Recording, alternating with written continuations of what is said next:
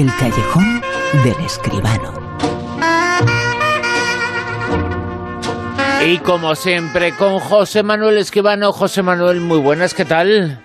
Buenas noches, Bruno, ¿qué tal? Y vamos a comenzar eh, con la actualidad. Eh, las noticias han estado en San Sebastián, el festival más importante de nuestro país, el festival de los festivales. Eh, ya tiene palmarés desde hace muy pocas horas. Va a ser nuestra gran noticia y además es que ha habido pequeña o gran sorpresa.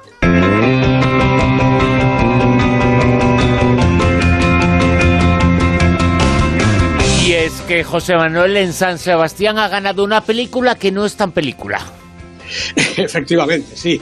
Yo creo que sí, que ha habido una pequeña sorpresa, no porque la película ganadora no merezca a lo mejor la concha de oro, que seguro que sí. El jurado ha dicho que ha sido una decisión unánime, y, yo me lo creo, ¿no? Sino porque no figuraba entre las favoritas y porque además es una película que es casi, casi, casi un documental. Bueno, digamos ya el título, Entre dos aguas, la película de Isaki La Cuesta, una película que La Cuesta se ha trabajado desde hace nada menos que 14 años. La historia de dos hermanos, una historia que, como digo, tiene ribetes de documental, a pesar de que la película, bueno, es una película con todas las de la ley, con su argumento. No sé yo exactamente si el público ha sido tan unánime como el jurado, sobre todo porque me da la impresión de que una de las películas que ha visto todo el mundo en San Sebastián. Pero yo, desde luego, le doy todo el crédito, el cine de Isaac y la Cuesta es un cine realmente interesante, importante, y si ahora se lleva la concha de oro, seguro que ha sido más que merecido. Ha habido un premio especial del jurado, que ha sido para la película filipina de Brillante Mendoza Alfa, The Right to Kill, el derecho a matar. Las conchas de plata al mejor director han sido para Benjamin Neistat por Rojo, la película argentina que, como ahora veremos, ha sido de alguna manera eh, una de las triunfadoras de la noche, porque el mejor actor, la concha de plata, se la ha llevado Darío Grandinetti, el ya veterano, pero grandísimo siempre, actor argentino, por la misma película, Rojo, la película argentina de Benjamin Neistat. El premio La Concha de Plata a la mejor actriz ha sido para Pia Tielta por Blind Spot, la película noruega, y el premio a la mejor fotografía ha sido también para Pedro Sotero por Rojo. Por eso decía que la película Argentina ha sido una de las grandes eh, ganadoras.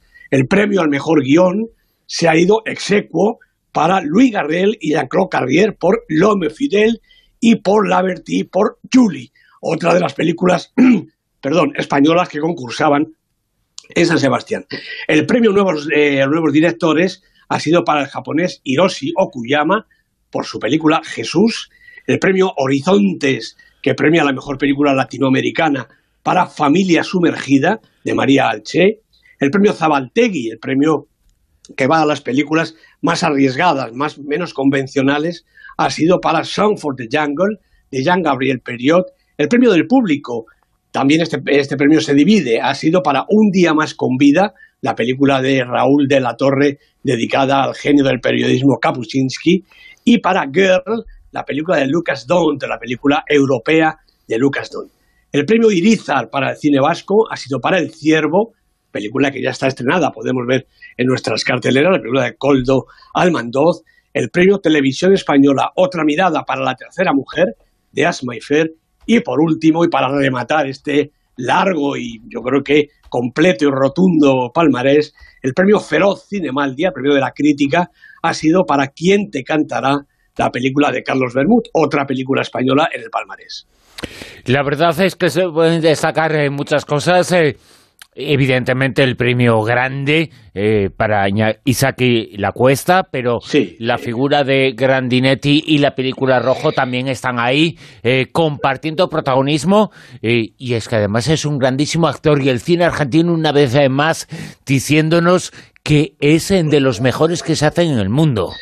Efectivamente, estoy completamente de acuerdo y además eh, estos premios le han dado el premio de eh, Grandinetti y los premios eh, del guion para Paul Laverty y Jean-Louis Gardiel le han dado el toque reivindicativo a la gala porque los tres han hecho unos discursos que además del agradecimiento normal y corriente y consabido han tenido bastante, bastante carga política, porque francamente el escenario de un festival, el escenario de una gran gala del cine, eh, no puede estar eh, ajena a la vida y como pasan cosas que también los cineastas tienen que conocer y conocen, pues han aprovechado para comentar. Lo que dices es verdad, la gran ganadora ha sido Entre dos aguas, de Shaki La Cuesta, pero Rojo, la película argentina de Benjamín Neistat, ha sido otra de las grandes vencedoras. Yo tengo verdaderas ganas de verla ya en la pantalla grande, en la pantalla comercial. Y vamos a hablar, eh, la crítica de esta noche va a ser una película, eh, ya sabéis eh, que aquí en el Callejón José Manuel nos habla de todo el mundo del cine. Esta se titula Searching, se titula con una palabra inglesa, pero es una película de Indonesia. Venga, una foto. Un, dos, tres.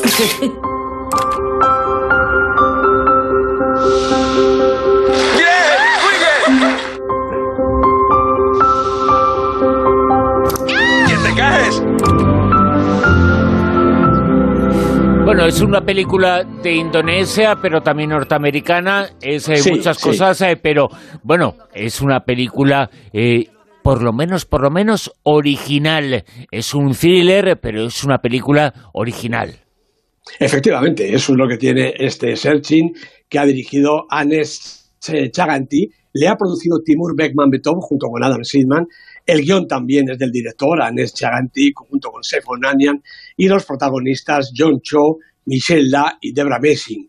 Es el debut de este director eh, joven, 27 años tiene nada más, nacido efectivamente en la India, pero afincado en América. Bueno, Timur Beckman Betov, el director y productor de Guardianes de la Noche y del último Ben-Hur, eh, avala este estreno y lo hace con la confianza, creo yo, de que va a gustar o, o por lo menos sorprender, porque Searching está protagonizada por un padre que busca a su hija y por la policía que lo ayuda, pero sobre todo está protagonizada por la pantalla, la pantalla del ordenador, los móviles, las tabletas, las televisiones y bueno, algún otro cacharro que se me puede olvidar, pero que tenga pantalla, pantalla, pantallita grande o pequeña, porque toda la película está vista a través de este artificio. En el ordenador se ven fugazmente al comienzo las fotografías que cuentan la historia de la familia Kim. David y Pam matrimonio y la pequeña Margot, que va creciendo al tiempo que su madre sucumbe a un cáncer recurrente.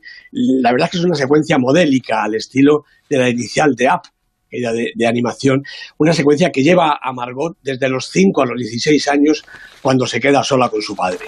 Bueno, David, David se empeña en que la chiquilla siga con su vida, con sus estudios y sus amistades, aunque se preocupa naturalmente por los vídeos y los chats que Margot sostiene con gente de su edad. Y la auténtica preocupación y el desconcierto y el miedo se apoderan de él cuando Margot un día no regresa a casa, nadie sabe dónde está, la cría desaparece. La detective Vic se hace cargo del caso y la búsqueda comienza. A través de los móviles y de las redes sociales, David, Vic y los demás se van comunicando los resultados de la penosa tarea, resultados nulos por el momento. Los medios también se hacen eco del suceso y las grandes cadenas le dedican espacios a todas horas. Y, aparecen algunas pistas, algunas incluso con ribetes dramáticos que no conducen a ningún resultado.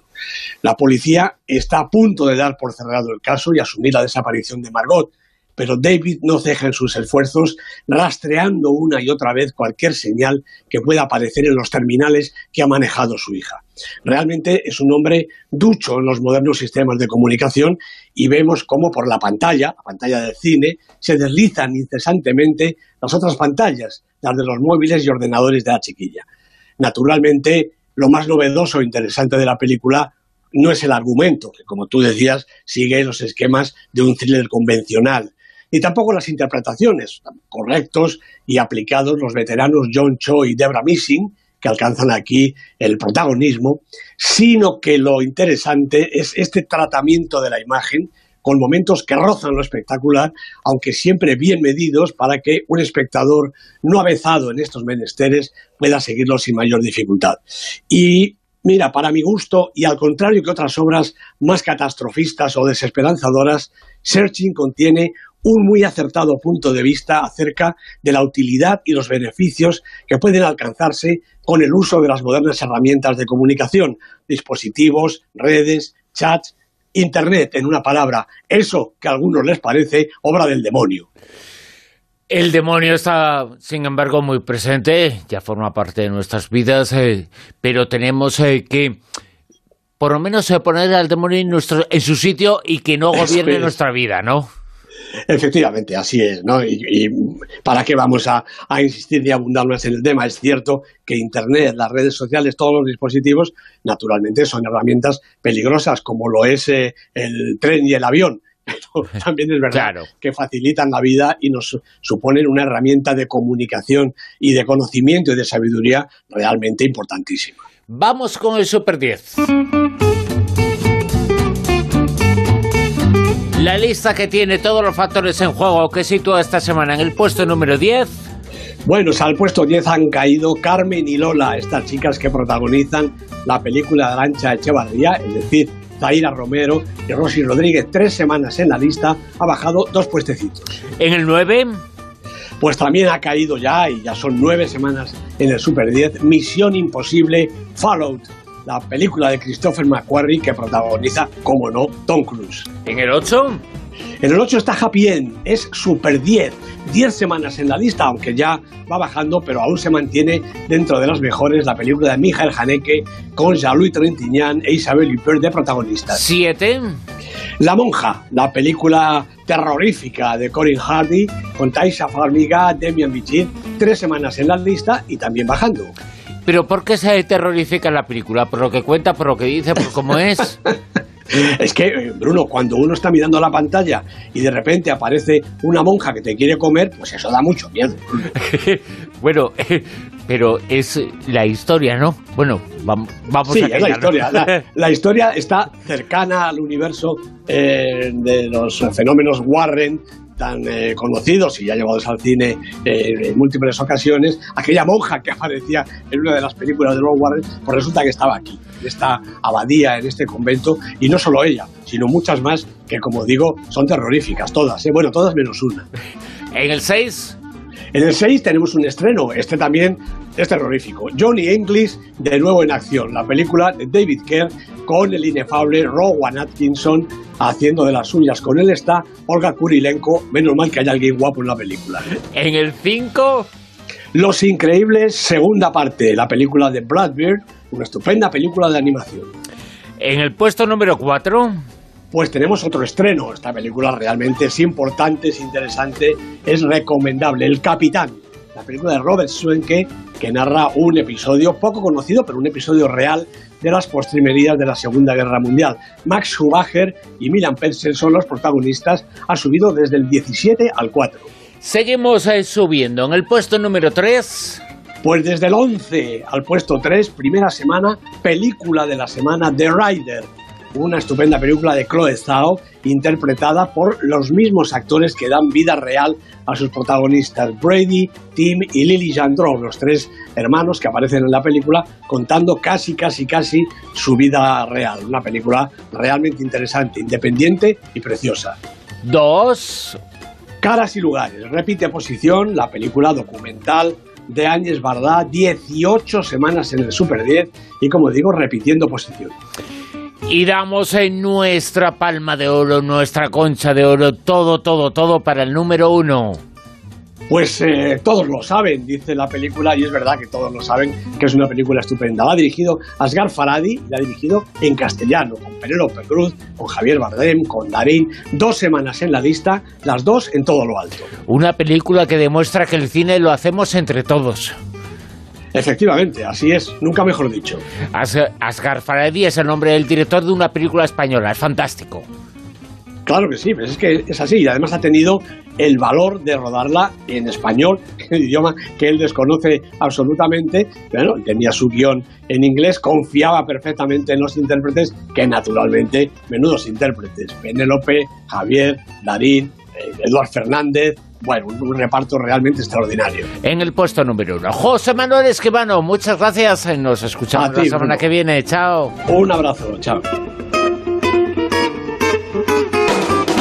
En Onda Cero, La Rosa de los Vientos.